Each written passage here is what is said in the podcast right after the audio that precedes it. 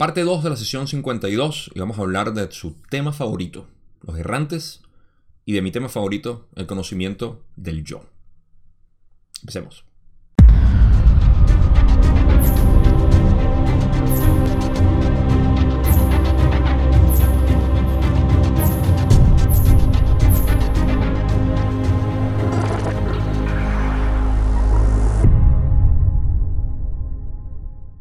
En el video pasado terminamos con la pregunta 7, donde es importante hacer una pequeña pausa para hacer una introducción y poner en contexto lo que vamos a hablar ahorita.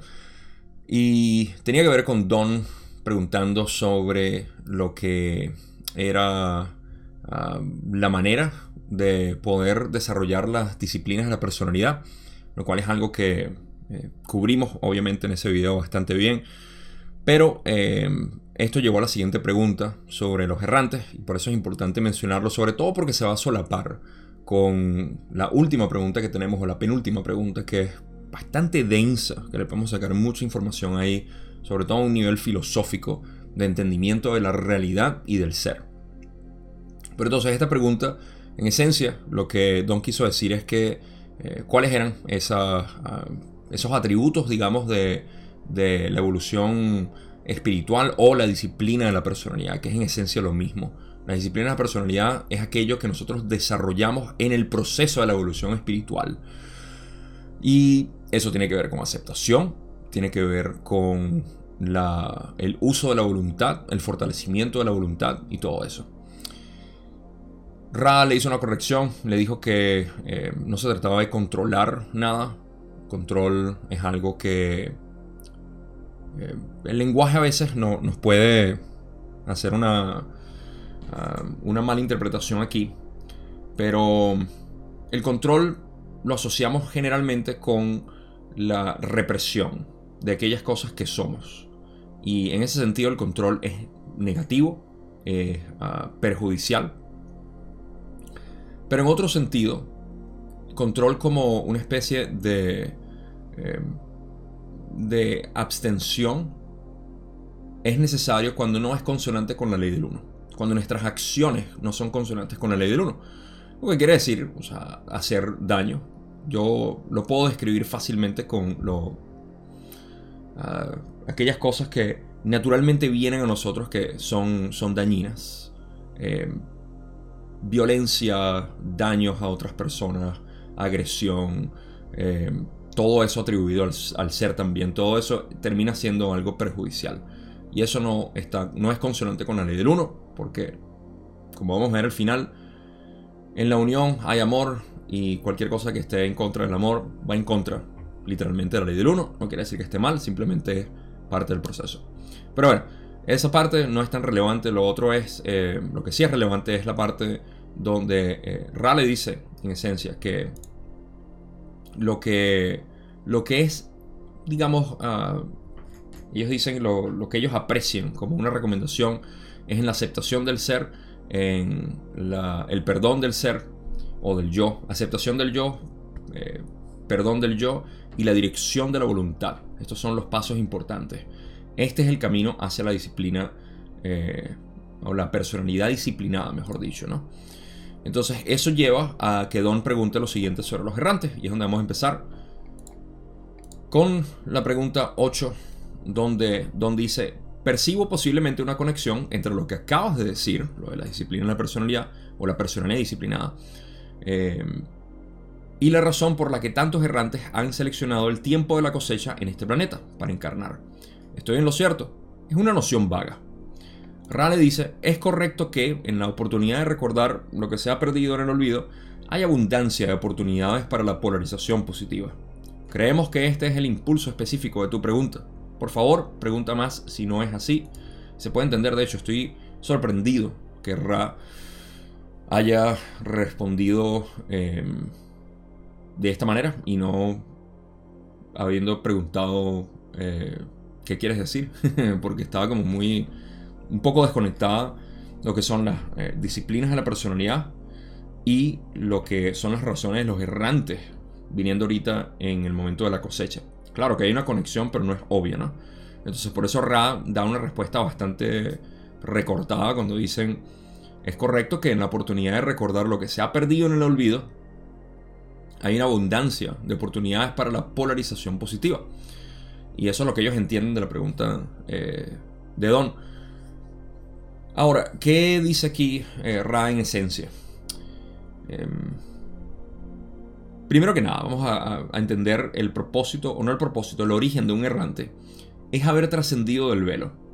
En pocas palabras, un errante es aquella entidad que ha eh, pasado a través del velo, se ha graduado a cuarta, quinta, sexta densidad y ha podido experimentar el universo sin el velo lo que permite a la entidad experimentar la unidad, el amor incondicional, toda esta sensación enorme de unidad se siente en cuarta, en quinta y en sexta. Entonces, em, obviamente, esta entidad, al encarnar aquí, pasa por el velo del olvido, por lo cual em, deja de experimentar momentáneamente, mientras está encarnado, deja de experimentar lo que es la unidad para pasar por este olvido. Por supuesto, el gran logro y la gran dirección, que es la mayoría o todos ustedes que están viendo esto, es el proceso por el cual ustedes están pasando de penetrar ese velo del olvido, recordar quiénes son. Y es a lo que mis enseñanzas, mi dedicación, mi vocación como tal, se vierte hacia recordar el yo, saber quiénes somos. Es algo que no se puede enseñar, como Ra dijo, es completamente correcto, el budismo lo, eh, lo asevera también. La iluminación no es algo que se pueda enseñar o se pueda transmitir directamente. Es algo que se puede, eh, así como yo no te puedo, yo no puedo hacer que, yo no puedo hacerte ver el sol, te puedo apuntar al sol. De hecho, Zen se dice que es apuntar hacia la luna es el, lo que es apuntar directamente, es Zen. Y ah, eso tiene su filosofía hermosa, pero no vamos a entrar en eso. El punto es que ah, este es el propósito. El propósito es nosotros penetrar ese velo para poder sentir la unidad en tercera densidad. No hay un logro más satisfactorio que vivir en unidad a través del velo. O sea, eso es el éxtasis más grande que puedan imaginarse. Se los dice este ser, este otro yo que soy aquí con ustedes y que lo ha experimentado, que lo vive a diario, que lo... Ah, es fascinante, de verdad. Entonces, nada como esto, nada como esta sensación. Eh, hay una parte donde Ra dice que una vez que eh, se penetra el velo, lo único que queda es querer compartirlo. y eso es lo que todos hacemos, ¿no? De una u otra manera. Entonces, eh, hay, hay, una abundancia de oportunidades para la polarización positiva en este sentido durante la, la transición, no, el, durante nuestro tránsito en esta encarnación a través del velo. ¿Por qué? Porque no es lo mismo, no es lo mismo la fe en tercera densidad que el conocimiento en cuarta densidad.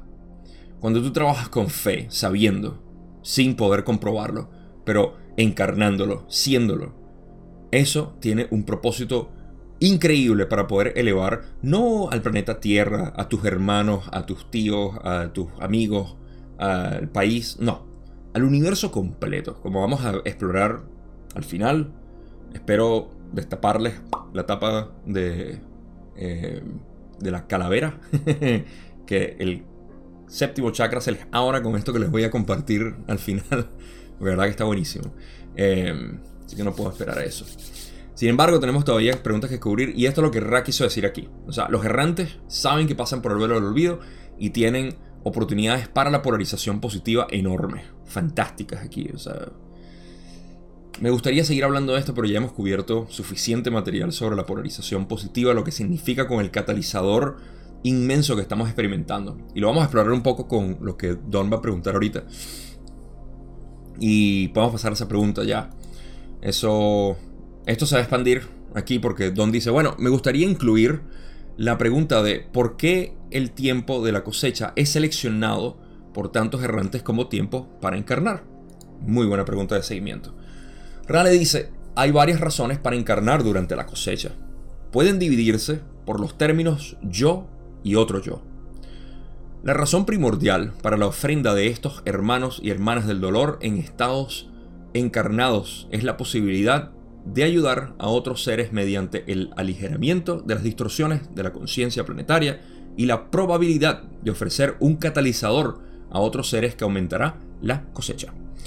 Aquí vamos a entrar. Ok, primero que nada, Don preguntó, se dejó de, de misterio, ni conexión medio débiles y dijo, ok, lo que quiero saber es por qué en el momento de la cosecha, en el tiempo de la cosecha, en la ira de la cosecha, eh, vienen tantos errantes, en esencia. ¿Cuál es el propósito? Y Rale dice que hay varias razones, las cuales vamos a explorar. La primera que mencionan aquí, y bueno, también dice que se puede dividir entre el yo y otro yo. Vamos a aclarar ese, ese punto también para darles un poco más de ambiente al hablar de yo y otro yo. Cuando hablamos del yo y del otro yo, no estamos hablando de un yo separado y otro yo separado. Estamos hablando obviamente del mismo yo. Entonces, eh, yo sé porque yo a veces lo he leído de esta manera y me doy cuenta, luego de que lo estoy viendo desde este punto de vista separado, y en realidad cuando hablamos del yo y el otro yo tenemos que verlo como lo que realmente es. O sea, la frase lo dice. Yo y otro yo nada está separado. Lo único que ve separado es el ego, el ser separado en realidad, que se siente separado. Y hay una razón para eso, pero es quizá muy profundo para hablarlo ahorita. pero ese es el, el, yo separado, el que intenta verlo así. Este no es el yo del que estamos hablando aquí. Estamos hablando de el yo que es un punto individualizado de conciencia que represento y el otro yo, porque si yo soy conciencia y tú eres conciencia, entonces ambos somos uno. Pero tú eres representado por otro punto individualizado de conciencia, porque yo sé que tú ves el mundo de una manera distinta a la mía. Entonces somos dos puntos de conciencia percibiendo una realidad que sabemos que somos nosotros mismos. Esto es eh, literalmente el universo como cuando sacas el bolsillo del pantalón hacia afuera, literalmente eso es lo que nosotros somos. Somos el universo, somos un bolsillo del universo hacia afuera. Pero estamos todos entretejidos en el mismo tejido del espacio-tiempo. Entonces, cuando lo vemos de esta manera, el otro yo no es más que la conexión invisible que hay entre conciencia y conciencia, entre yo y otro yo. Ese es el término que se está utilizando aquí. Entonces, eh, esto siempre es importante mantenerlo en mente, porque no estamos hablando de seres separados, estamos hablando siempre de, la misma conexión que todos tenemos, y ahí es donde se presta, digamos, el servicio al cual estamos. Pero Rana dice, la razón primordial para la ofrenda de estos hermanos y hermanas del dolor o de la aflicción en estados encarnados es la posibilidad de ayudar a otros seres mediante el aligeramiento de las distorsiones de la conciencia planetaria y la probabilidad de ofrecer un catalizador a otros seres que aumentará la cosecha. Esto lo hemos descrito como tu vibración. ¿Ok? Tu vibración natural es lo que está ayudando al planeta para aligerar la carga que tenemos de fricción contra lo que viene. En pocas palabras, nuestra vibración natural. Primero, el, el errante tiene una vibración, digamos, inherente, que trajo de su densidad esa vibración viene aquí y traten de verlo como un instrumento más que se agrega a la sinfonía de la orquesta que es el planeta Tierra en evolución a cuarta densidad. Entonces el hecho de que tú existas aquí siendo un instrumento, un instrumento musical, en este caso estás compartiendo tu música natural, no tienes que hacer nada, simplemente el estar vivo es suficiente. Tener un cuerpo es suficiente, ha dicho Ra. El resto es adicional y lo vamos a explorar ahorita con el simple hecho de tú existir, ya, eso es todo. es como que te pagaron para ir a un concierto, te pagaron para ir a un juego de fútbol, te pagaron para ir a lo que sea que te guste. Em, y estás ahí. O sea, lo único que se te dijo, mira, lo único que necesitas hacer es estar presente. Y eso es todo lo que se puede exigir, estar presente y lo estás. Si no, no estuviese viendo este video. Entonces, en este, este es el primer propósito de cualquier errante, simplemente existir, ser. Ahora, yo voy a agregar algo más a esto para hacer hincapié en que si lo único que tú tienes que hacer es ser, entonces en ese ser la pregunta es qué tanto estás siendo tú Ahora, esto obviamente no recae en mí juzgarlo, ni en tu vecino, ni en tu pareja, ni en tus hijos o tus padres, en nadie. Recae en ti. ¿Qué tanto te sientes tú ahorita? ¿Qué estás haciendo? Quizá una de las medidas que puedas tener como referencia es qué tanto no te sientes tú. me siento que este no soy yo cuando actúo de esta manera, o estando en esta situación, o haciendo lo que me dicen que tengo que hacer, ya sea en el trabajo, en la sociedad, en la familia. O sea, cualquier cosa que vaya en contra de lo que tú quieres ser es un potencial que tienes limitado para poder compartir tu ser. Es una flauta que tiene obstrucción en varios de sus huecos y solamente puede tocar algunas tonalidades. Las otras no están disponibles. Esos, esas obstrucciones es lo que llamamos bloqueos. De hecho, una flauta, pudieras verla como los siete chakras, tocándolo. Tal cual. Entonces, eh, esa melodía que tú vienes a tocar puede estar bloqueada y nadie te puede juzgar por eso. Está bien. Puedes estar bloqueado hasta la coronilla. Puede ser simplemente una sola. Tienes que tener al menos un, un hoyo por el cual eh, salir tu, eh, tu, música. Y de hecho, pudiéramos decir que literalmente el, el, cuerpo humano es un instrumento por el cual sale música. Bueno, por ahí viene toda la analogía que estoy haciendo. El punto es que mientras más tú puedas liberar ese ser, más puede ser. Y al ser más, más contribuyes con el aligeramiento de las distorsiones de la conciencia planetaria. Hace poco le comenté a Connie, por cierto, Connie, si estás viendo esto, saludos para ti, querida amiga. Eh, e hice un comentario sobre esto al, eh, al decir que nosotros, en realidad, al, el simple hecho de existir, está haciendo esto. Y a esto es a lo que me refería, Connie, por si estás viendo esto. Porque eso es todo lo que tenemos que hacer. No se trata de ayudar a otras personas, no se trata de asistir al planeta, sembrar plantas. Todo eso es una acción que viene natural de uno. Se trata de ser.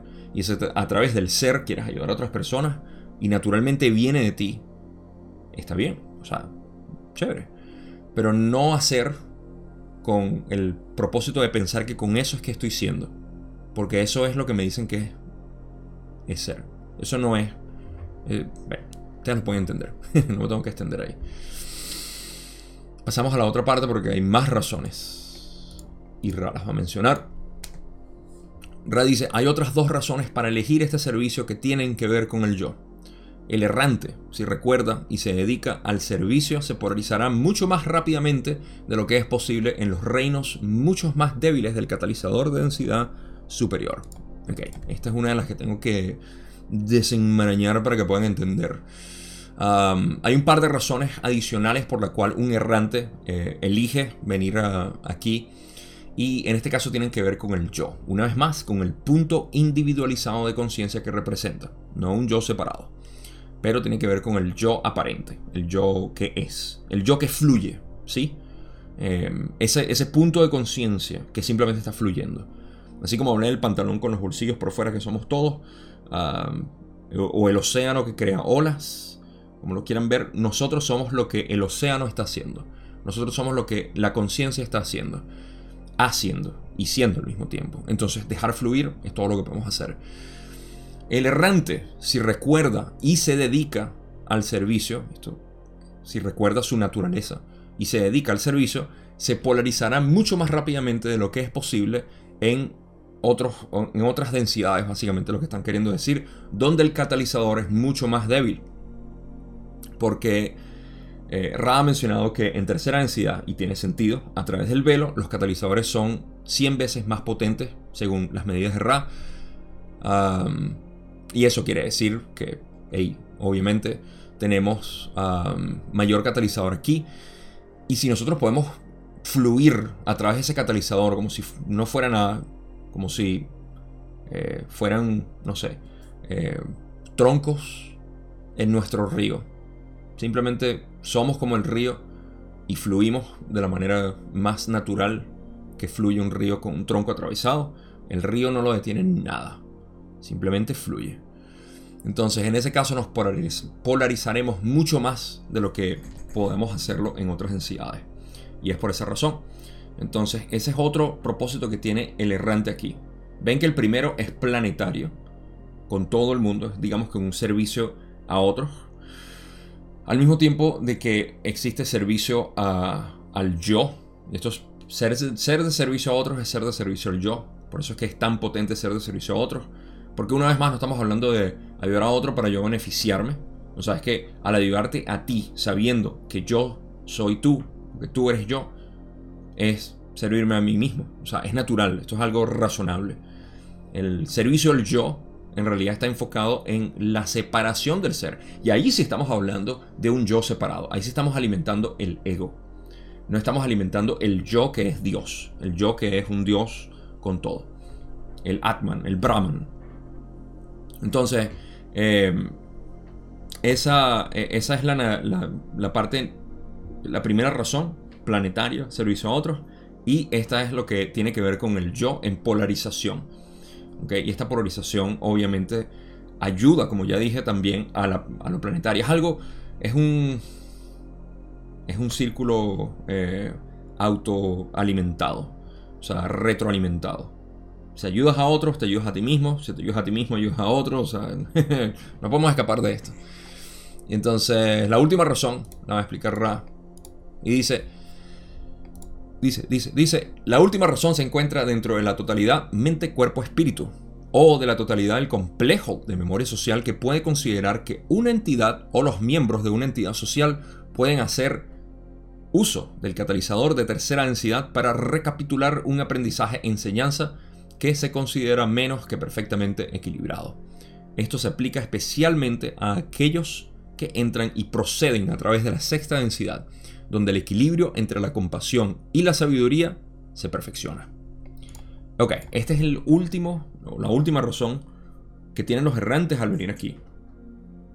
Y tiene que ver con ah, algo...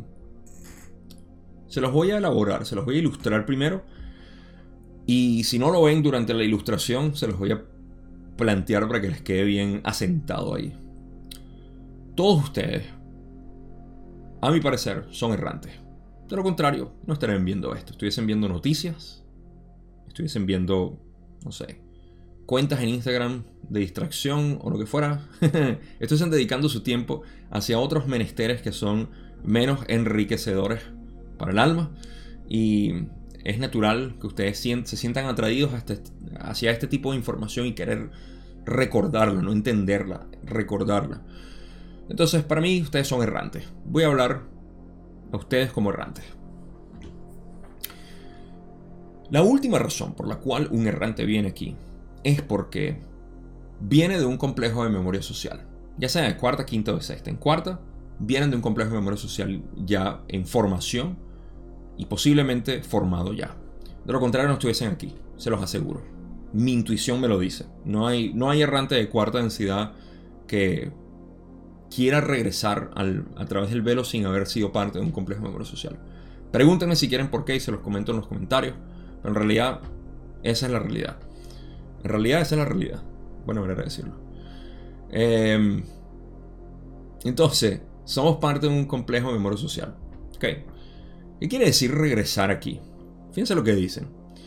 Ah, la última razón se encuentra dentro de la totalidad del mente, cuerpo, espíritu o la totalidad del complejo de memoria social. Es ambos, ambos son lo mismo.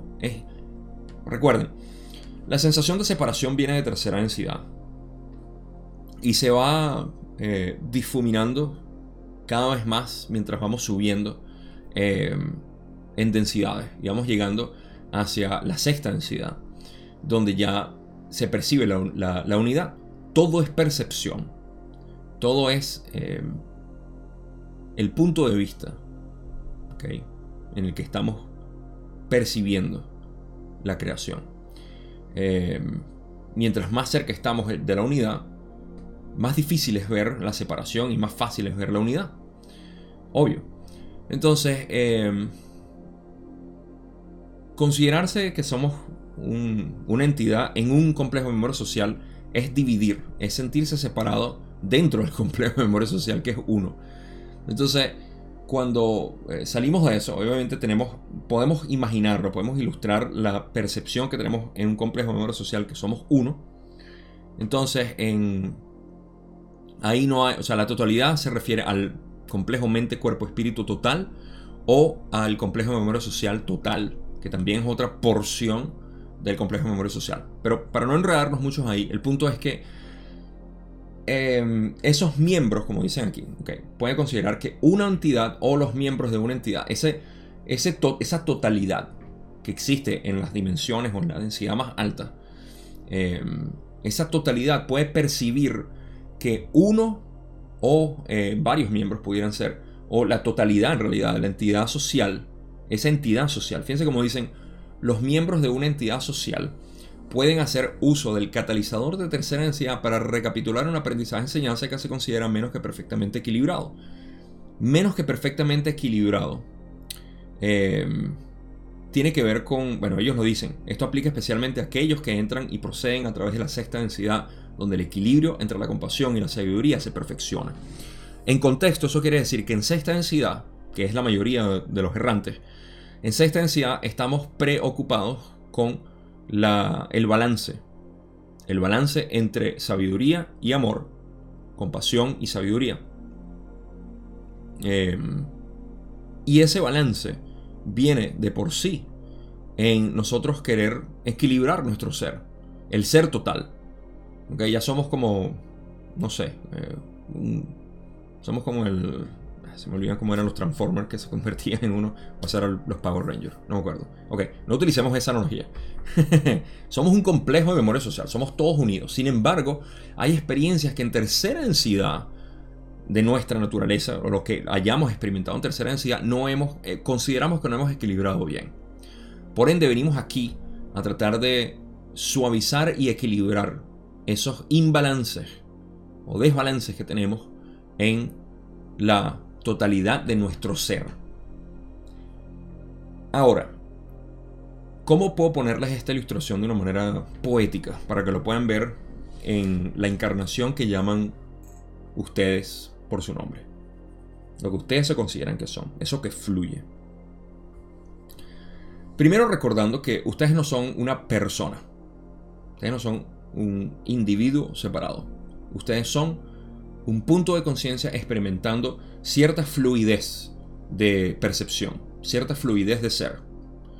En esa fluidez de ser hay inclinaciones, hay em, eh, gustos y disgustos, hay eh, preferencias, hay prejuicios, hay todo lo que existe a través de ese flujo del ser. Es lo que ustedes son. Eso no es un ser, Ustedes no son una entidad, pero pudieran verse como una entidad. Por cuestiones consensuales pudieran verse como, ok, sí, soy la entidad que experimenta esto. En otras entidades esto no se ve como una entidad separada, simplemente se ve como un flujo. Como decir, si ustedes ven un río y hay algo burbujeando, diríamos, ese burbujeo es separado del río. No.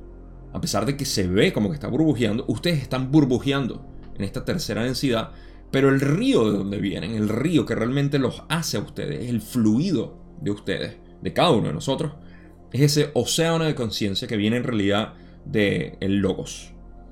Pero por razones de materialización, de comprensión, tenemos que eh, de manera consensual, una vez más, decir, tú eres Patricia, yo soy Gabriel, tú eres Luis, yo soy Gabriel, etc. Entonces, eso que está fluyendo a través de ustedes, que pueden sentir, que no pueden expresar, que no pueden explicar, que no pueden definir, eso es una especie de balance o equilibrio que nunca se ha experimentado en el complejo de memoria social de donde ustedes vienen. En pocas palabras, ustedes están aquí, lo que, sea que ustedes son, trato de, de no sonar como ustedes una persona, sino ese flujo que ustedes son, en realidad son el equilibrio del complejo de memoria social de la totalidad.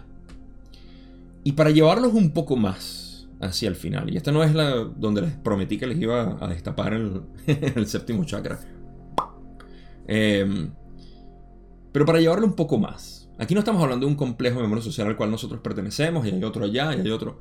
Estamos hablando de la unidad completa. El servicio que ustedes hacen aquí por simplemente ser es para el creador, finalmente. no es para un complejo de memoria social, no es para la entidad que ustedes llaman Roberto o María, no es para ninguno, ninguna de nuestras ideas individualizadas, es para el creador completo. Entonces, todo lo que nosotros estamos haciendo es en servicio al único creador, como dice Ra, al creador único, infinito. Y quizás es poético verlo de esta manera para que sepan que cada una de las cosas que ustedes están viendo, ustedes no tienen por qué pasar por esto, ¿ok? Pero lo están haciendo, decidieron hacerlo. Y lo mejor que pueden hacer es balancearse, que es lo que Ra siempre dice, balancear el ser. Si puedes balancear el ser, vas a poder ver en unidad. Si sigues bloqueado, vas a seguir viéndote frustrado, ok, está bien, vas a experimentar eso y no se pierde nada, siempre se gana algo. Me gustaría poder ilustrar lo que yo estoy, como lo estoy percibiendo en mi mente, pero creo que he hecho lo mejor posible hasta ahora. Ah, el punto es que vean siempre la unión, la conexión que tienen en este ser animal con manos, con ojos físico aquí en el planeta Tierra y la unidad de conciencia que todos somos. Esto no se puede enseñar, solamente se puede apuntar. O como yo digo, yo no enseño de leccionar, yo enseño de enseñar apuntando. Ok, entonces recuerden eso, esa es otra de las funciones que tienen los errantes, es venir a equilibrar aquellas partes del complejo de memoria social de donde ustedes vienen. Y si eso es una afinidad por música o una, eh, un desbalance que tienen en deseos de, ah, de lo que sea. No quiero poner ideas aquí, pero cualquier desbalance que ustedes pueden tener, recuerden que están para equilibrarlos simplemente en vista de lo que es el complejo memoria social de donde ustedes vienen. Pasamos a la pregunta 10. Don dice, Gracias. Solo como algo que me inquieta un poco. No tiene mucha importancia, pero me gustaría hacer una afirmación que veo intuitivamente, la cual puede ser errónea. Hablabas del efecto onda, y ese término me ha desconcertado. Lo único que veo es que hay que poner energía en la nave hasta que se acerque a la velocidad de la luz, y esto, por supuesto, requiere más y más y más energía. Don continúa. Se produce la dilatación del tiempo, y me parece que sería posible, moviéndose a 90 grados respecto a la dirección del viaje, cambiar de alguna manera esta energía almacenada en su aplicación de dirección o sentido, de modo que se salga del espacio-tiempo hacia el tiempo-espacio, con una desviación de 90 grados. Entonces la energía sería sacada en el tiempo-espacio, y uno volvería a entrar en el espacio-tiempo, al final de esta inversión de energía. ¿Estoy de alguna manera en lo correcto en esto? es una pregunta bastante técnica, así que lo voy a terminar de leer aquí con Ra y después especulamos. Ra dice, estás en lo cierto hasta donde tu lenguaje puede llevarte y debido a tu entrenamiento eres más capaz que nosotros de expresar el concepto. Nuestra única corrección, si quieres, sería sugerir que los 90 grados de los que hablas son un ángulo que puede comprenderse mejor como una porción de un tesaracto. Ok. Aquí la verdad es que no tengo mucho que especular, sobre todo porque es algo bastante técnico, es científico y es bastante físico. Recuerden que Don tenía una afición bastante grande, una pasión muy grande por lo que era la ciencia, eh, eh, sobre todo aerodinámica. Él era un piloto y quería saber sobre este tipo de física, física eh, astrofísica. Ah, par de cosas que Don menciona aquí, que es que se puede mover en 90 grados, digamos, el efecto de onda. Esto es uno de los efectos que estamos hablando para los viajes. Este es el viaje exterior, no el viaje interior que hablé en la sesión pasada, creo que fue. O el video pasado no fue, ¿verdad? Fue la sesión pasada. Entonces, em, ah, Don quería preguntar más de esto. Y dice, ¿será que funciona de esta manera, moviéndose en 90 grados? Y de esa manera pueden aprovechar lo que es la, energía de una manera que no entiendo. Así que si hay alguna persona que entienda esto, déjenmelo en los comentarios, me encantaría leerlo. Pero um, yo especulé que esto tenía que ver con los campos electromagnéticos que existen en todo el universo y eh, nos ayudan básicamente a transportarnos de un lugar a otro sin ningún tipo de resistencia, digamos, de aire, de agua, de tierra, eh, de gravedad incluso, que es lo que hay que sobrellevar cuando estamos lanzando de manera primitiva eh, cohetes espaciales. Eh, tenemos que salir de la velocidad de escape, que son no me acuerdo cuántos son, 42 kilómetros por segundo que hay que superar, no me acuerdo. Pero todo eso es eliminado básicamente en lo que es el electromagnetismo o lo que llaman en inglés electrogravitics, eh, electrogravitas, gravíticos, no sé cómo decirlo. Ah, pero es básicamente utilizar ese tipo de... Y eso lo expliqué en la sesión que hablamos de esto, creo que fue la sesión pasada. Entonces, eh, Ra eh, sugiere que este movimiento de 90 grados se hace, pero puede ser percibido, si Don lo quiere ver así, como un ángulo que puede comprenderse mejor como una porción de un tesaracto. Un tesaracto, por si lo quieren saber, es una figura geométrica en cuatro dimensiones, o sea, no en tres dimensiones, sino en cuatro. La mejor manera de poder verlo es si quiero dibujarles un cubo en la pizarra, voy a dibujar un cuadro y luego otro cuadro y lo conecto a través de esos ángulos, cuatro eh, conexiones. Y tenemos lo que es un cubo en, proyectado en dos dimensiones, porque la pizarra solamente puede dibujar en dos dimensiones, pero ustedes pueden intuir que es un cubo. Claro, podemos sacar un cubo aquí en, tres dimensiones y mostrarlo y decir, ok, sí, no, se parece al cubo que tú dibujaste ahí en la pizarra, sí, ok. Bueno, a pesar de que no podemos ver un eh, tesaracto o un hipercubo, que es en realidad la figura geométrica que podemos percibir, vamos a decir que es la, figura el tesaracto que nosotros podemos dibujar en, tres dimensiones aquí, lo podemos construir, es la sombra del tesaracto real en cuatro dimensiones, que no es más que una figura geométrica, es una conexión del espacio-tiempo. Em, cuatro dimensiones, estamos hablando del tiempo como eh, la cuarta dimensión en este caso, y aquí tiene sentido lo que Don está diciendo. Es la única conexión que voy a hacer porque es lo único realmente que puedo hacer. Que eh, vamos a terminar de ver la sombra, así como ustedes ven en la pizarra la sombra de un cubo dibujado. Igualmente podemos agarrar un cubo y vemos la sombra eh, en 2D. De la misma manera podemos ver el tesaracto en 3D, proyectado como la sombra de la figura real en 4D. Esto lo conecto con lo que Don dice sobre eh, cambiar de ángulos 90 grados hacia el tiempo-espacio y luego entrar al espacio-tiempo una vez más. Y Ra dice que sí, que lo pueden ver como una porción de un tesaracto. Entonces, en este caso, el tesaracto, la cuarta dimensión es el tiempo. Supongo que sí, porque en ese caso estaríamos entrando al tiempo-espacio y de ahí saliendo al espacio-tiempo otra vez. Pero el cómo se maneja esto se, se escapa de mi limitado conocimiento. Así que me disculpan, pero esa no la sé. Maestro, esa no la sé. Vamos a pasar a la pregunta 11 que tiene mucho más material que esta. Y Don dice, gracias, solo un pequeño punto que me molestaba sin verdadera importancia. Entonces, desde el punto de vista de un individuo que desea seguir el camino de servicio a otros, desde nuestra posición actual en tercera densidad, ¿hay algo de importancia aparte de las disciplinas de la personalidad, el conocimiento del yo y el fortalecimiento de la voluntad? Aquí vamos a entrar algo bastante, pero bastante filosófico. Ra dice, esto es técnica. Este no es el corazón. Examinemos el corazón de la evolución. Recordemos que todos somos uno. Este es el gran aprendizaje-enseñanza. En esta unidad está el amor. Este es el gran aprendizaje-enseñanza. En esta unidad está luz. Está la luz. Esta es la enseñanza fundamental de todos los planos de existencia en la materialización. Unidad, amor, luz y, y, y alegría. Este es el corazón de la evolución del espíritu. Estoy leyendo y estoy sintiendo cada una de... Estoy haciendo la conexión con todo lo que dice aquí. Esto es uno de esos párrafos que ustedes pueden agarrar y decir, ok, esto lo voy a imprimir. Hecho, imprímanlo.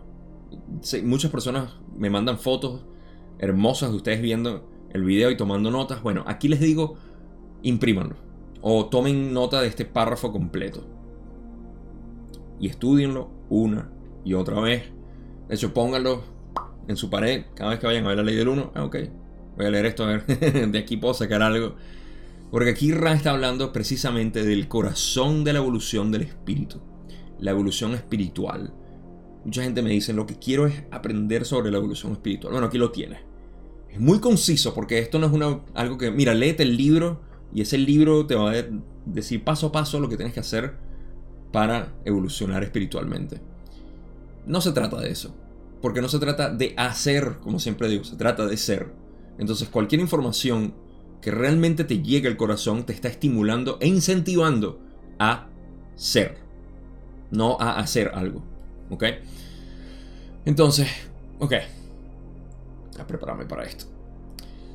Ah, Don pregunta que si hay algo, además, algo importante, ¿no? Eh, además de las, disciplinas de la personalidad, además del conocimiento del yo, el fortalecimiento de la voluntad. Si hay algo más que tengamos que tener en cuenta. Esto es una manera, de nuevo, bastante receta, ¿ok? De poder ver lo que es la evolución de del ser, la evolución del espíritu, la evolución, la, personalidad disciplinada nace a través de esto. Entonces Ra dice, mira, esto es técnica. Lo que tú me estás diciendo a mí es técnica.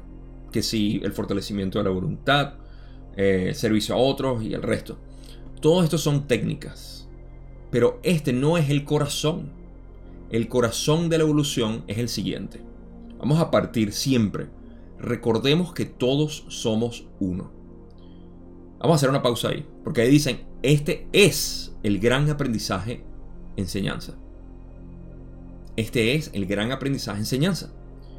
No es una. ¿Ok? Em, este es el gran aprendizaje enseñanza. Lo que es... fíjense, en inglés lo dicen distinto. Y voy a hacer un énfasis porque esta corrección tiene que salir, sobre todo en este párrafo. Ah, así que me disculpo un momentico. Porque en inglés dicen... Eh, es una gran... Ok. Ya van a ver por qué he hecho la distinción.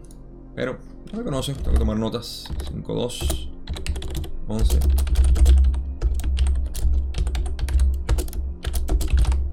Ok, fíjense. Em, la parte donde dice... Son tres partes. ¿Ok? Demasiado hermoso. Recordemos que todos somos uno.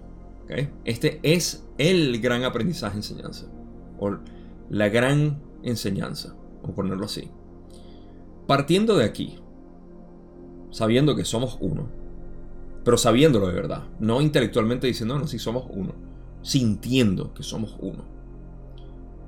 A través del método que sea, la unidad no se experimenta de una manera específica. Todos compartimos el mismo modo de unidad, obviamente, porque si no, no fuéramos uno, que es simplemente estar conscientes. Pero cómo tú lo vives a través de esta vibración que llamamos realidad, esta distorsión que llamamos realidad, porque toda la realidad es distorsionada, es la unidad distorsionada en separación, en posible separación para poder experimentarse a sí misma. A partir de esta unidad es que podemos ver, ¿ok? Y eh, podemos percibirlo de distintas maneras. Entonces la unidad se puede percibir de como ustedes quieran. Yo hablo de esto siempre porque esto es lo que me fascina hablar. Esto es para mí el, eh, como Ralo dice, es la gran enseñanza, yo digo es la gran realización, el saber que somos uno. Entonces a partir de aquí es que salimos y decimos, ok, somos uno, somos uno. Y esta es la gran enseñanza. En esta unidad, ok, partiendo de la unidad, sabemos que hay amor. es natural decir que en la unidad hay amor no hay, no hay nada que te pueda convencer de lo contrario. En la unidad no puede haber eh, desamor, no puede haber separación. Fíjense, eh, lo que es eh, frustración, sufrimiento, en realidad. Vamos a llamar sufrimiento lo que es el contrario al amor. Sufrimiento. Puede ser odio, puede ser depresión. Todo cae dentro del sufrimiento. Es lo contrario al amor. Vamos a ponerlo aquí así. Dentro de esta eh, unidad siempre hay amor. En la separación hay sufrimiento. Esos son dos axiomas. En la separación hay sufrimiento. Por eso es que está el ser separado que siempre sufre y está el ser unificado que vive en amor. ¿Cuál es real? Pues por descarte sabemos que el ser separado está para experimentar la ilusión de la realidad Y el ser unificado está para simplemente ser. O sea, es lo que somos. Es nuestra naturaleza. ¿Lo pueden ver? Espero que sí. Entonces, en esta unidad está el amor. Saber que en la unidad está el amor es, una gran, es un gran aprendizaje enseñanza, que es la corrección que tengo que hacer. Porque se repite que este es el gran aprendizaje enseñanza y en inglés ellos dijeron, this is a great, es una gran, es una gran enseñanza aprendizaje. Entonces, saber que en la unidad hay amor es clave. Y aquí me van a disculpar que me extiendo un poquito, pero tengo que hablar de polaridad. Cuando hablamos de polaridad, ya que estamos viendo lo que es el ser separado y el ser unificado, la polaridad únicamente se puede experimentar a través de un ser separado. No se puede experimentar desde la unidad. Eso tiene sentido, ¿cierto?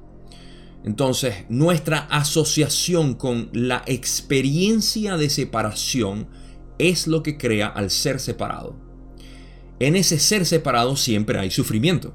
Mientras tú te asocias con un ser separado, vas a sufrir. Y ahora, estoy diciendo que no deberías sufrir. Para nada. Porque Gautama Siddhartha, el Buda, dijo que la vida es sufrimiento. En pocas palabras, el existir quiere decir que es sufrimiento, pero el sufrimiento y el amor son uno. El ser separado y el ser unificado son uno, naturalmente. Entonces, por eso es que la percepción de nosotros, mientras más la llevemos, mientras más alta la llevemos hacia lo que es el la unidad o el amor que existe en la unidad, todo se trasciende. Todo, absolutamente todo. No hay absolutamente nada que quede. Porque si nos abordamos al ser separado y decimos, me siento inferior, ahí hay sufrimiento pero es porque el ser separado se polariza a creerse que es más bonito o más feo. ¿Okay? Nadie se siente bonito y feo al mismo tiempo. Todo el mundo se siente de una u otra manera. Se polariza. ¿Ok? Entonces el que se siente bonito cuando le dicen que es feo, hey, no, me, heriste. Y el que se siente feo y le dicen que es bonito no se lo cree. Entonces, siempre un rechazo hacia el otro. Ese es el ser separado, que siempre se cree polarizado hacia un lado. Y el opuesto es, no, no, no, eso no soy yo. Yo me siento esto. Me siento inferior o superior, me siento más o menos, me siento ah, oscuro o grande. Me siento humano o espiritual. También ese es el ego. El ego le encanta asociarse con una polaridad. Por eso es que la, el ego espiritual es básicamente ese que se asocia con aquello que deja de ser para crear un opuesto. Ah, no, yo antes era un, animal. Yo me consideraba, hay mucha gente que vive en esto. Y es fascinante ver cómo la gente sigue disfrutando la realidad a través de la polarización. Al decir, yo antes no era espiritual, ahora soy muy espiritual. ¿Quién dijo eso? ¿El ser separado o el ser unificado? En esta unidad hay amor, en el saber que tú no eres ni feo ni bonito, no eres ni superior ni inferior, sino que vas a poder experimentar ambas. Vas a poder escuchar gente que te diga que eres bella y gente que te va a decir que eres horrible. Gente que te dice que eres superior, grandísimo, y otros que te dicen que eres una basofia. Entonces, tú no te asocias con ninguna de las dos, tú simplemente eres el punto de conciencia que ve en esa unidad. Esa es unidad. El yin, yang, forma la unidad. Tú no eres el negro ni eres el blanco, eres todo. Para poder experimentarlos, ambos tienes que ser todo. Ahora, en esta unidad está la luz. ¿Por qué? Porque todo en esta realidad está hecho de pares, opuestos, todos. Y una vez más estamos siguiendo la ley de polaridad. Todo este universo está hecho de polaridad. Todo está hecho de opuestos. Y estos opuestos crean algo. Desde las partículas subatómicas hasta galaxias, hasta universos, eh, masculino-femenino, arriba y abajo, caliente y frío, alto y bajo, todo. Todo en la naturaleza tiene su opuesto, todo. Y en esa unidad está la luz. La luz, en esencia, nos está mostrando la unidad en todo. Y es cuestión de percepción. Esta es la enseñanza fundamental de todos los planos de existencia en la materialización. Si no les quedó claro, aquí ya lo terminó de expresar Esta es la enseñanza fundamental en todos los planos de existencia. Básicamente en todas las densidades donde existe algo, se está materializando la luz y la luz es unidad y en la unidad hay amor. Si no se dieron cuenta, Ra termina de decirlo aquí, unidad, amor, luz y alegría. Este es el corazón de la evolución del espíritu y esto en esencia son los tres principios creadores que son el libre albedrío, el amor y la luz. Ahí es donde está. O sea, y aquí, bueno, déjenme terminar la última porque no hemos terminado esta parte. Y van a ver cómo Ra termina de, envolvernos esto de una manera fantástica. Ra dice, para finalizar esta pregunta, las lecciones de segundo rango se aprenden, enseñan, se aprenden, enseñan en la meditación y en el servicio. En algún momento, el complejo mente-cuerpo-espíritu se activa y equilibra tan suavemente con estos pensamientos o distorsiones centrales que las técnicas que has mencionado se vuelven bastante significativas. Sin embargo, el universo, con su misterio intacto, es uno. Siempre empieza y termina en el creador, no en la técnica.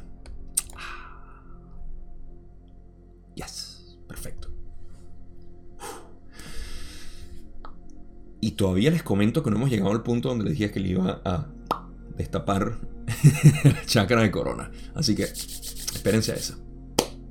Pero creo que ya lo he hecho bastante sin querer. Ah, siempre termina siendo así. Ok. Ra termina diciendo esto. Ok. En segundo rango, ahora las lecciones de segundo rango se aprenden y enseñan en la meditación. La meditación, esto lo quiero ilustrar de esta manera. Ah, ¿Qué es la meditación? La meditación es lo, opuesto a existir. Cuando tú existes, estás sobresaliendo de la realidad. La sensación de ser está sobresaliendo. Está vibrando en algún tipo de... Em, lo que sea que seas tú. Tu etiqueta personal. Eres tú. Estás fluyendo. En la meditación se apaga todo. En la meditación todo deja de existir.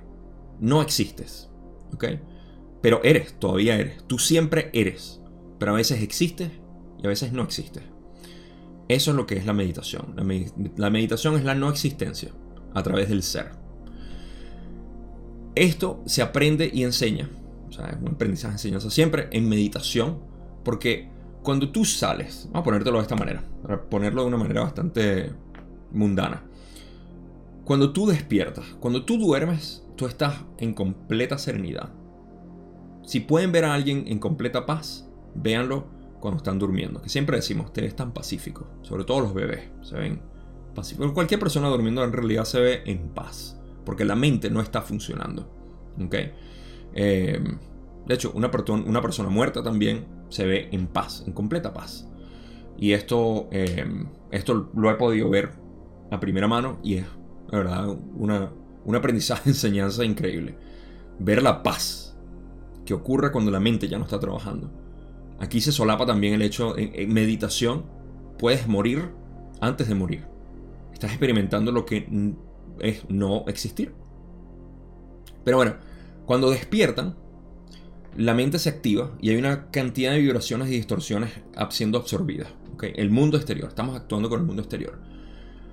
Eventualmente, esto tiene que ser llevado a lo que es ese estado meditativo. El dormir es uno de ellos. Por eso es que necesitamos un sueño profundo cuando vamos a, dormir. Y hay personas que meditan de tal manera que no necesitan dormir. Porque básicamente están entrando en ese estado de absorción. La meditación o la muerte o cualquier otro estado eh, en el que puedas estar ya fuera de la mente eh, son los que ayudan absorber esa enseñanza, aprendizaje de las distorsiones externas. ¿okay? Por eso es que todo viene de adentro en realidad. Las enseñanzas vienen de adentro, no de afuera. De afuera está el estímulo. en algún momento, el complejo mente-cuerpo-espíritu se activa y equilibra tan suavemente con estos pensamientos o distorsiones centrales, ¿ok? Que las técnicas que has mencionado, eh, las técnicas de la disciplina de la personalidad, se vuelven bastante significativas, en pocas palabras, son útiles, digamos, para utilizarlas adrede. Sin embargo, el universo con su misterio intacto es uno. siempre empieza y termina en el creador, no en la técnica. Esto es una, una se lo está diciendo a Don, le está diciendo, siempre empieza y termina en el creador, no en la técnica. ¿Cuál es el creador? Paz, armonía, amor incondicional, conciencia pura, unidad. Empieza ahí, luego sale a experimentar. La persona que despierta viene del creador, de esa paz y esa armonía, a envolverse en esta distorsión, estas vibraciones, absorber lo que es la realidad, la creación y regresar. Por eso la meditación es tan recomendada porque te ayuda en ese proceso. Ahora sí, vamos a pasar a la última parte eh, de esta sesión y de este video. Don dice, gracias. Al mencionar en la sesión anterior la cosecha, mencionaste a los portadores de la luz de la octava. Debo comprender que los que proporcionan la luz para la graduación son de una octava superior a la que experimentamos. ¿Podrías decirme más sobre estos portadores de luz? ¿Quiénes son? Etcétera. Ra dice, esta será la última consulta completa de este trabajo. Esta octava densidad de la que hemos hablado es, la, es a la vez omega y alfa, la masa espiritual de los infinitos universos convirtiéndose en un sol central, o creador una vez más. Entonces, nace un nuevo universo, una nueva infinidad, un nuevo logos que incorpora todo lo que el creador ha experimentado de sí mismo. En esa nueva octava también están los que vagan. Sabemos muy poco a través de la frontera de la, octava, excepto que estos seres vienen a ayudar a nuestra octava en su finalización del logos. Ok, esto lo vamos a releer poco a poco, porque en realidad em, ya tenemos material suficiente como para entender esto. Y lo vamos a releer otra vez. Pero ah, estaba viendo que hay, lo creo o no, una pequeña corrección. Que es Vagan. Porque eso de Vagan se refieren a los errantes. Eso cuando están hablando de los errantes. Hablaron de ellos. Eh, voy a poner 5212 aquí. Vagan. Ah, pequeñas correcciones que hay que hacer para tener un material bastante congruente. Ahora, ah, hace una sesión aproximadamente cuando hablamos de la ayuda que existe durante la cosecha. A eso es lo que Ra Don se está refiriendo en la pregunta y Ra responde que hay diferentes ayudas, que durante la cosecha tenemos a aquellas entidades que nosotros atraemos, también tenemos a los de la confederación, eso todo lo expliqué en ese video, de hecho creo que hice un video separado un extracto que los he estado haciendo para que también puedan verlos separados. Ah, y ahí hablaron de unos que están más allá de la octava de nosotros. Aquí necesito que tengan, son las 3 y 33 de la tarde, así que buen momento para esto. Aquí necesito que eh, traten de recapitular ustedes todo lo que recuerdan de la octava. ¿okay? Si no, se los voy a dibujar de una manera que va a tener sentido. Eh,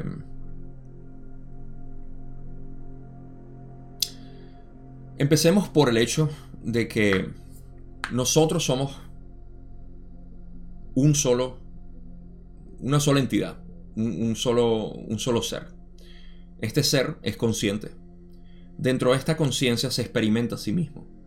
Todo esto que estoy dibujando, pueden verlo como una esfera. Y en esa esfera, okay, por dentro está la creación. Pueden verla hueca, pueden verla eh, con espacio, eh, como ustedes quieran. Pero en esa esfera está la creación. Esa es la octava de la creación que estamos hablando ahorita, donde nosotros residimos actualmente.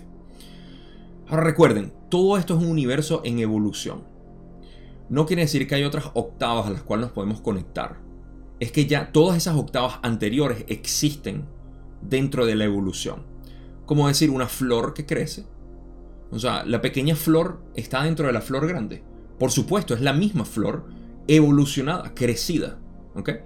Y en este caso, la creación como tal contiene todas las últimas, las octavas anteriores y todas las, octavas infinitas que existen dentro de esta creación, que no tenemos por qué expandir en ese tópico, sino simplemente verlo como una esfera que está en constante evolución.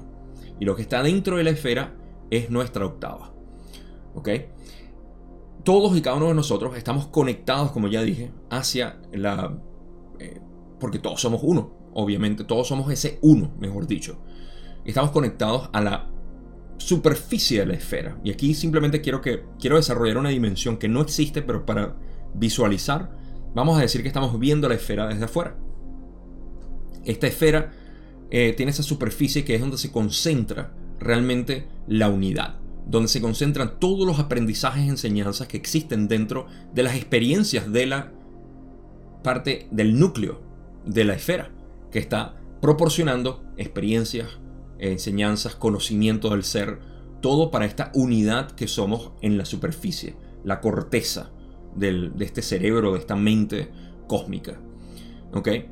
Ahora, cuando lo vemos de esta manera, nos damos cuenta de que toda la información que está subiendo a la esfera, a la, superficie de la esfera, lo vemos como densidades. Desde el núcleo está la primera densidad y hacia eh, la corteza o la parte eh, superficial de la esfera es donde está la, séptima o la octava. ¿Ok? Y a eso se refieren con la octava, porque tenemos la séptima densidad y luego la octava, que es esa, eh, esa parte que pudiéramos hasta llamarlo la, para ponerlo más poético incluso, esa, mm, em, esa superficie de la esfera es el horizonte de eventos del hoyo negro, de la masa espiritual que absorbe básicamente toda la información. En una singularidad. Y esa singularidad es en esencia a lo que quiero referir ahorita para poder mostrarles de dónde vienen estas entidades de, otra, de la otra octava.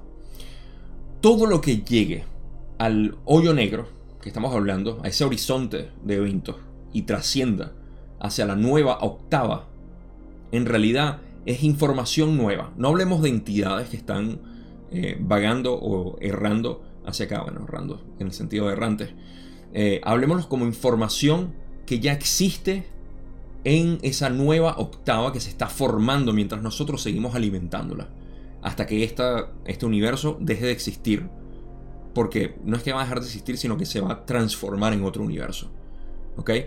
Entonces, en ese proceso, en este proceso que seguimos dando y seguimos haciendo, esta superficie se sigue alimentando de esta información y esta información nueva, ¿ok? Esta nueva, este nuevo creador, esta nueva octava, destila su información para ayudar a esta octava también. Tiene sentido. Tiene sentido que todo lo que eh, el creador sepa también lo está destilando hacia lo que es parte de la experiencia ahorita. Ahora, si lo ven de esta manera, van a poder leer precisamente con mejores ojos y oídos escuchar esta última parte donde Ra dice, esta octava densidad de la que hemos hablado es a la vez omega y... ¿Y por qué estoy utilizando otra ropa y otra hora? Ok, tengo que explicarles. El video eh, que grabé inicialmente a esta altura empezó a tener fallos con el audio, no sé qué le pasó al micrófono, pero me pareció que no estaba apropiado para poder ser escuchado bien. Sin embargo, si quieren escuchar esa parte, les estoy dejando un vínculo eh, con ese pedazo nada más para que si lo quieren escuchar y ver la inercia que llevaba en ese momento como estaba leyendo esta parte de, ah, de la sesión 52 pero voy a hacer lo mejor posible para recuperar un poco la idea de lo que estaba hablando en ese momento cuando lo estaba explicando. Una vez más, un problema de micrófono, no sé qué pasó, pero aquí estamos y me tengo que completar esta parte. Así que, eh, lo que estaba diciendo en esta eh, pregunta, eh, explicando, bueno, como ya, ya les elaboré hasta ahorita el modelo de, de cómo es, digamos, esta creación, esta octava, esta, eh, esta octava, en realidad, como lo puse como la esfera. Eh, cuando Ra dice que esta octava densidad de la que hemos hablado es a la vez omega y alfa porque se refiere a esa parte de la octava que es eh, el principio del final, de donde todo empieza y termina. Es básicamente el creador. Como dicen, fíjense como dicen después, la masa espiritual de los infinitos universos convirtiéndose en un sol central o creador, una vez más es como el... De nuevo, aquí hay que sacar de nuestra mente la idea de que existe un tiempo progresivo y más bien algo, la eternidad, más bien deberíamos traer a consideración como, como una especie de, medida de tiempo, ¿no?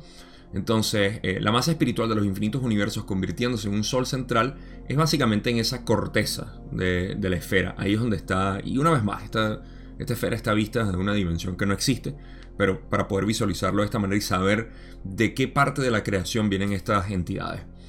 Eh, entonces dicen, entonces nace un nuevo universo, una nueva infinidad, un nuevo logos que incorpora todo lo que el creador ha experimentado de sí mismo. Esta es, digamos, esa porción de la conciencia o la mente cósmica que vuelve a procesar, o no es que vuelve a procesar, que está procesando a todo momento, en esencia, todo lo que está ocurriendo en todas las creaciones, como ya le expliqué.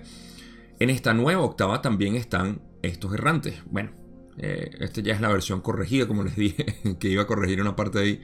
Ah, creo que en la, parte que leí decía que están los que vagan, pero en realidad son estos errantes los cuales han hablado. Eh, sabemos muy poco a través de la frontera de la octava, excepto que estos seres vienen a ayudar a nuestra octava en su finalización del logo.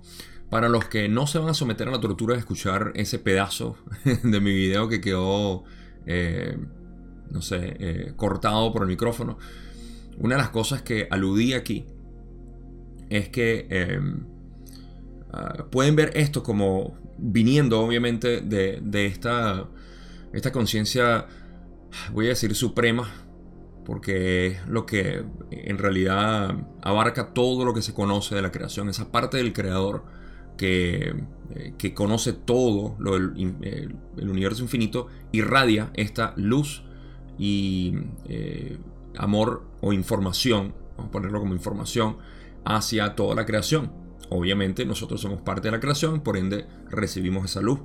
Y em, bueno, tiene que ver con, con, lo que están hablando en, esa, en esa, pregunta eh, específica que fue hace una sesión o dos sesiones, no recuerdo, como cosa rara. Pero donde están hablando de del tipo de ayuda que, se tiene durante la cosecha, ¿no? Entonces, bueno, eso cubría esa parte ahí. Y eso es lo que, como dije en, el video original, les iba a destapar la coronilla eh, en términos de, o sea, de cómo recibimos ayuda incluso durante la cosecha de parte de esa información infinita que es en realidad nosotros, pues. Podríamos llamar que es el ser superior de la creación, si lo quieren ver así. Ok, para las conclusiones tenía un par de cosas que quiero recapitular. Una vez más, se pierde un poco la energía que llevaba durante la grabación original. Pero de las dos cosas que tenía, eh, hablamos la conclusión de, los errantes y sus funciones, que es una de las cosas que, que son importantes mantener en mente para aquellos que se consideran errantes y pueden entender esta información en realidad es que los errantes tienen distintas funciones aquí. La primera es aliviar la carga del planeta, como ya hemos hablado, porque el planeta está bajo una resistencia muy grande hacia las energías nuevas que están viniendo. Y el simple hecho de ser, de existir, de vivir, de estar encarnado es suficiente para colaborar en, en aliviar la carga del planeta. Esa es una de las funciones principales del errante. Básicamente existes, ya es suficiente para la ayuda que estás dando. Lo segundo es la, digamos, eh, el conocimiento del yo en, en, este nuevo, en esta nueva densidad, digamos, porque es una nueva creación de alguna manera, ¿no?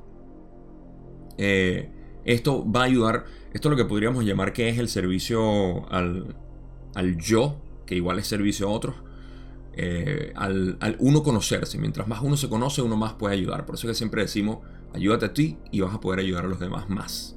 Entonces es el mismo efecto. Mientras más te conoces a ti mismo, más puedes ayudar porque más te polariza. Eso fue lo que Ra dijo aquí.